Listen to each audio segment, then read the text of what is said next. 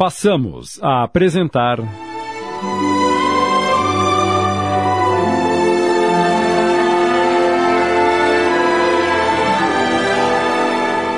Entardecer de uma Vida. Psicografia de Alceu Costa Filho, ditada pelo espírito Cornélio Pires. Adaptação de Sidney Carbone.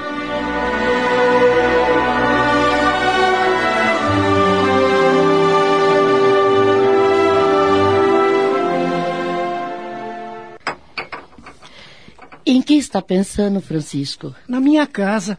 Somos oito irmãos e minha mãe exige que façamos as refeições juntos. Sente muita saudade de sua casa, não é? Muita, seu Venâncio. E por que não volta? Você é tão novo ainda. Eu quero voltar, mas. Mas. Conte-nos a verdade, meu filho. Você. Você fugiu de casa, não foi? Não, dona Ana, não fugi. Meus pais não gostaram da minha partida, especialmente meu pai. Mas eu já havia decidido. É... Nós perdemos nosso filho único há dois anos. Imagino como seus pais estão se sentindo. E do que ele morreu? Ele ficou doente de repente e não resistiu. Puxa, que coisa triste. Ainda sofremos muito com a sua ausência. Mas Deus sabe o que faz. É, tome o seu café. Assim que terminar, começaremos a nossa horta. é, está disposto a pegar no pesado? Muito. O senhor vai gostar do meu serviço, tenho certeza.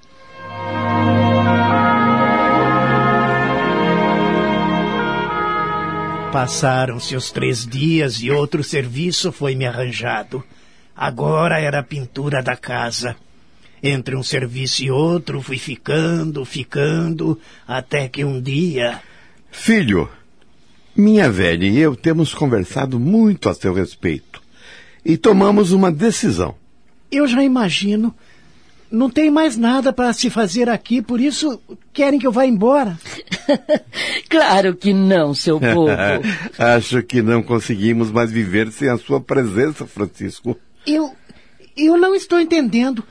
Os senhores podem me explicar melhor? Fale de uma vez, Venâncio. Não vê como ele está ansioso? Meu filho, Ana e eu decidimos que você vai ficar morando definitivamente conosco. Isso. Isso é verdade? A partir de agora, você será considerado como. como. Como nosso filho, Francisco. Filho? Filho dos senhores? E então? Você aceita?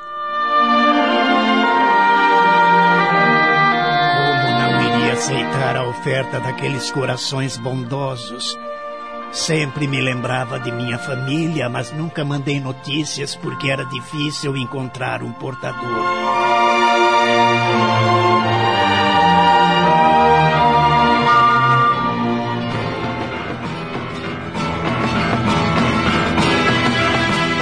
Os anos se passaram e me tornei pedreiro com a ajuda do Sr. Venâncio.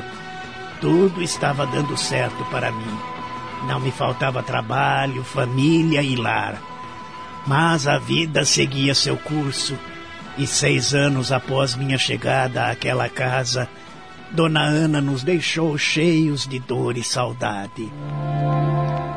Seu Venâncio, não suportando a ausência da esposa de tantos anos, recolheu-se em seu mundo e em pouco mais de um ano também se despediu, deixando o legado de algum dinheiro e o direito de posse da casa para mim, pois não tinha parentes.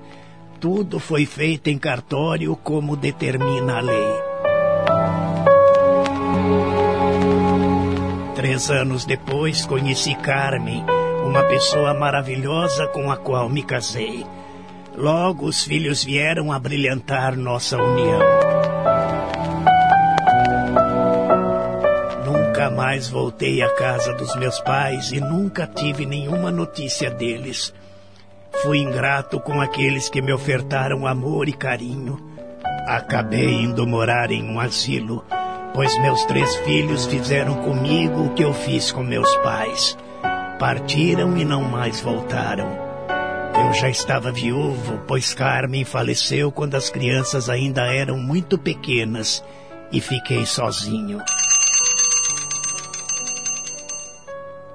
O barulho da sineta anunciando o horário do almoço despertou-me de minhas lembranças e dirigi-me ao refeitório.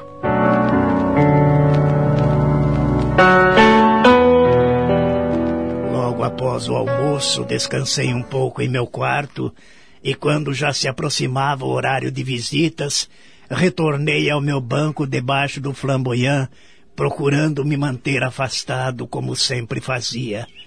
Mas desta vez, meu afastamento foi notado por um senhor que estava entre os visitantes. Ele se aproximou de mim e comentou: O que foi, vó? O que o senhor está fazendo escondido aqui neste canto? Nada, não, meu senhor. É só um pouco de saudade. E não me chame de vô. Meu nome é Francisco. Ah, não fique assim, senhor Francisco. Levante a cabeça e vamos em frente. Isso é fácil para o senhor que não vive como eu. Ora, todos nós temos problemas. Quando chegamos à velhice, sentimos dificuldade de nos relacionarmos com nossas lembranças, pois quase sempre uma ponta de remorso prejudica nosso sono do presente. Todos nós somos assim, senhor Francisco. Todos cometemos erros. Como o senhor se chama? Luiz. Se quiser, não precisa me chamar de senhor, pois acredito que nossa idade é quase a mesma. É o costume. É, mas o senhor foi direto ao ponto. Quando novo, eu me afastei da minha família. Não poderia imaginar que a dor da saudade dos que se afastam fosse tão grande. Hoje, vivendo neste asilo, sem família ou amigos, é que estou descobrindo isso. E não há como fugirmos dessa realidade, Sr. Francisco. É o nosso caminho. Vou lhe ser franco, Sr. Luiz. A dor de não poder mais nem mesmo cuidar de mim só é menor perante aquela motivada pelo abandono dos familiares e dos amigos. Mas isso é a vida, Sr. Francisco. Veja, o senhor que minha situação, como a da maioria dos meus colegas, se identifica com a sua. Só não estamos dependendo de uma instituição como esta porque ainda dispomos de algum recurso para pagar por nossa liberdade lá fora. Caso contrário, seríamos colegas de quarto. que bom que o senhor sorriu. É, para não chorar, senhor Luiz, para não chorar. É, o abandono da família e dos amigos é muito triste. É. A solidão da velhice machuca muito o coração. Quantas vezes estamos no meio de várias pessoas e ainda assim estamos sós. Todos são atenciosos ao nos cumprimentar, mas poucos, bem poucos, se dispõem a conversar conosco. É pior do que isso é ser tratado como criança, às vezes sem direito até de ser chamado pelo próprio nome, pois alguns o substituem por apelidos. Isso não me incomoda. A realidade nunca me incomodou. Somos idosos mesmo. O que me entristece é não poder ser útil. Por isso venho a este asilo duas vezes por semana. Enganam-se aqueles que, como o senhor, pensam que venho aqui somente trazer alguma coisa. Meu objetivo maior é buscar utilidade para mim. E com isso sair daqui satisfeito. Mas é justamente isso que estou lhe dizendo. O senhor ainda pode realizar alguma coisa, mas eu não.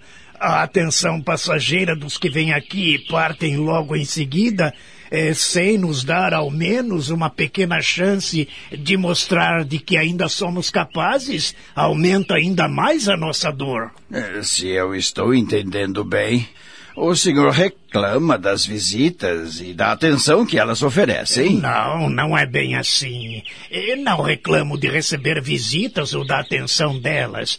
Eu reclamo por serem sempre visitas e nos tratarem como necessitados e dependentes. Ah, agora começo a entender.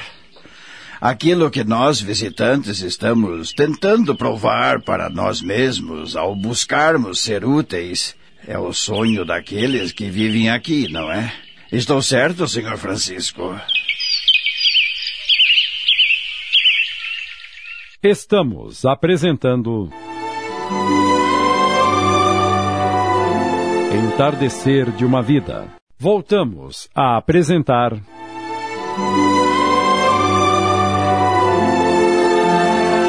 Entardecer de uma Vida. Adaptação de Sidney Carbone.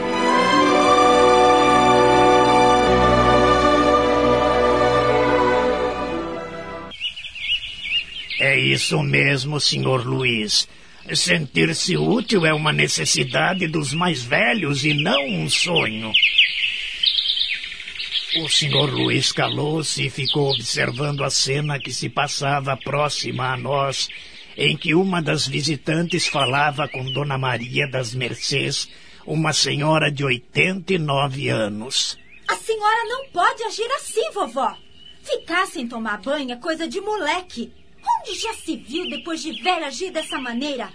Já estou farta de receber telefonemas da diretora reclamando de suas atitudes. Se continuar procedendo assim, na próxima semana não trago o queijo e os doces que a senhora gosta tanto. Estamos entendidas? Está vendo, senhor Luiz? É o que acabei de lhe dizer. Dona Maria das Mercês é muda, coitada. Não pode nem responder. Mas será que a moça não tem razão em lhe passar uma reprimenda? Ficar sem tomar banho. Isso também é desrespeito para com os colegas. O senhor não acha? Acontece que ela tem tomado banho às escondidas no banheiro dos homens, depois que as ajudantes vão dormir. Não estou entendendo. É simples.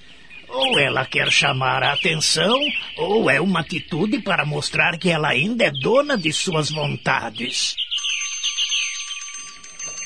Que pena. O horário de visitas terminou. O senhor poderia me receber amanhã para continuarmos nossa conversa? É claro, será um prazer. Venha mais cedo para o almoço. Pagando uma pequena quantia, o senhor pode comer conosco. Isso nos dará uma grande alegria. Poucos almoçam aqui, mas quando o fazem, nos deixam muito felizes. claro, eu virei com muito prazer. Mas eh, já vou avisando. Não gosto de comida amarga. Giló e mostarda eu não como. Bem, na cozinha mandam as cozinheiras, mas no meu prato mando eu. Espero que com o senhor também seja assim. Uh, com algumas pequenas restrições, pois o médico sempre intervém com seus palpites. Uh, bem, até amanhã, senhor Francisco. Virei lá pelas nove horas, está bem? Está ótimo. Ah, não se esqueça de trazer palitos. Aqui eles não fornecem. Dizem que é para não nos machucarmos.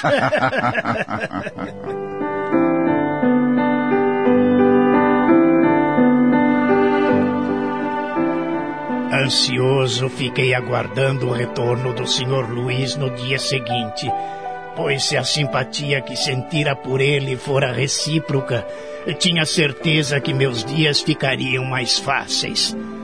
Pontualmente às nove horas, ele conseguiu permissão da senhora Leda, a diretora, já previamente avisada por mim, para entrar no asilo. Ele carregava algumas frutas que achei melhor entregar à supervisora para que ela distribuísse para quem achasse melhor. Meu amigo aprovou prontamente minha decisão. Nosso encontro na parte da manhã se limitou a apresentá-lo aos demais internos e mostrar-lhe todas as instalações da nossa instituição. Quando nos dispusemos a sentar em meu banco, a sineta tocou anunciando o horário de almoço. Fomos ao refeitório.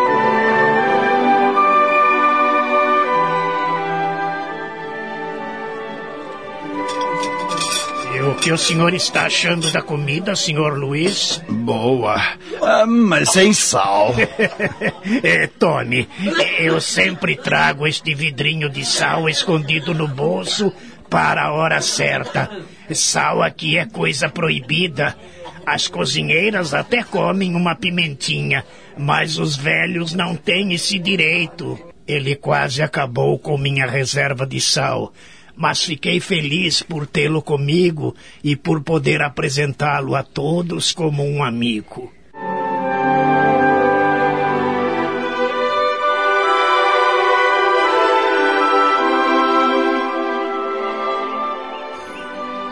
Após o almoço, nos dirigimos para o jardim e nos acomodamos em meu banco.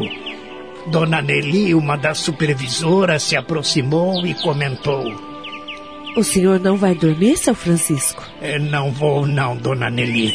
Hoje tenho visitas. É, Muito prazer, minha senhora.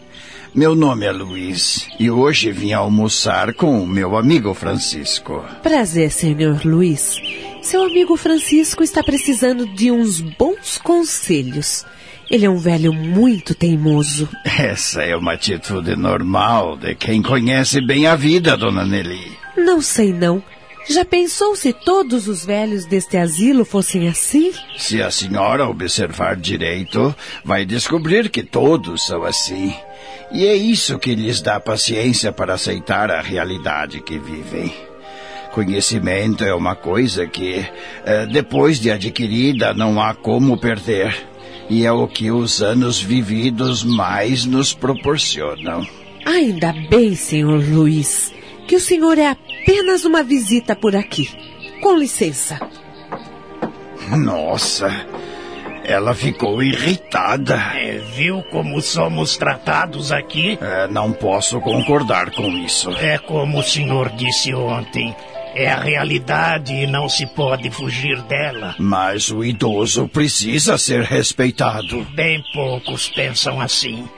Uma existência nos ensina muita coisa, mas não sei para quê, pois fica tudo perdido. É, nisso eu discordo do senhor.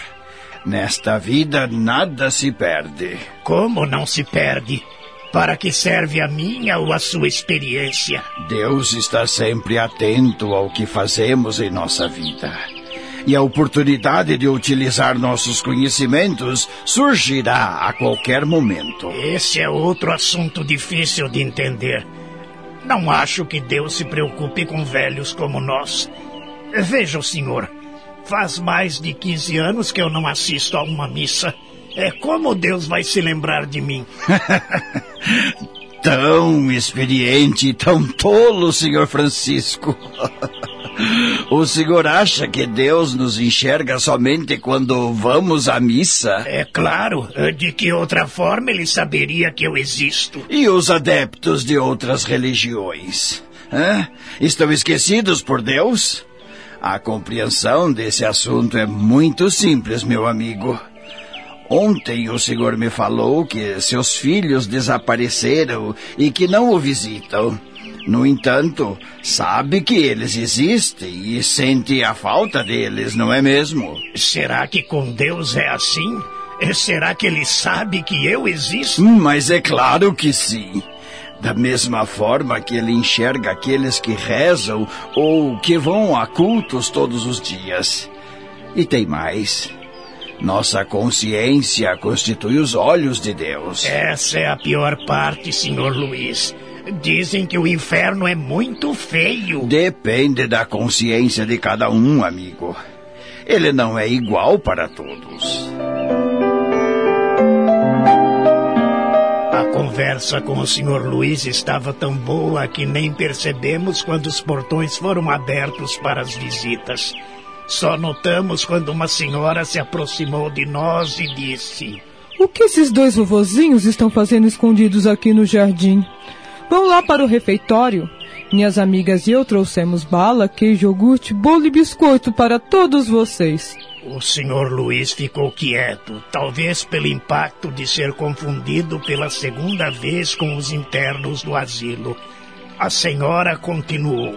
Vamos, não sejam teimosos. Trouxe a minha sanfona e vou tocar lindas canções para vocês. Mas só depois que comerem. Muito obrigado, senhora, mas almoçamos ainda há pouco. O senhor deve ser o senhor Francisco, não é? Informaram a nós que o senhor não se mistura com as visitas e tem um temperamento muito difícil. Não pode agir assim, vô. É preciso ser obediente e disciplinado. Por favor, minha senhora, nós. Tive uma ideia. Antes de comerem, vamos à capela e fazer uma oração. Agradeço o convite, mas hoje não será possível. O senhor precisa rezar, rezar muito para mudar o seu gênio. Precisa pedir perdão a Deus pelos seus pecados, que não devem ser poucos.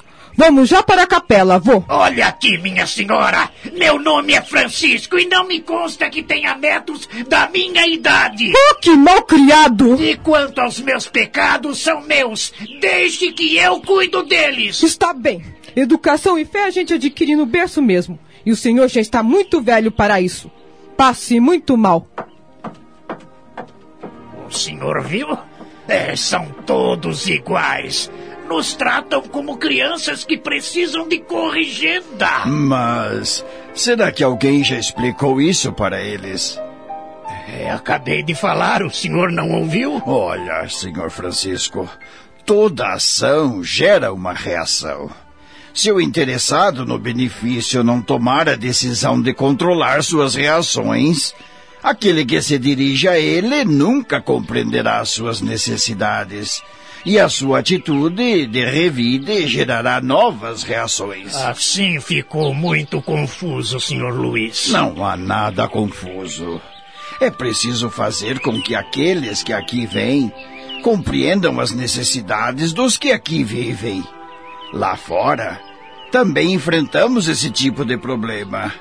Como já lhe disse, estamos aqui para nos sentirmos úteis de alguma maneira já que entre nossos familiares pouco ou nada podemos realizar. É, é, o senhor falou uma verdade, mas como mudar a cabeça das pessoas? Esclarecendo, meu amigo, esclarecendo. Vou conversar com um grupo espírita do qual faço parte e expor para ele a nossa conversa. Tenho certeza de que as coisas mudarão. Acabamos de apresentar.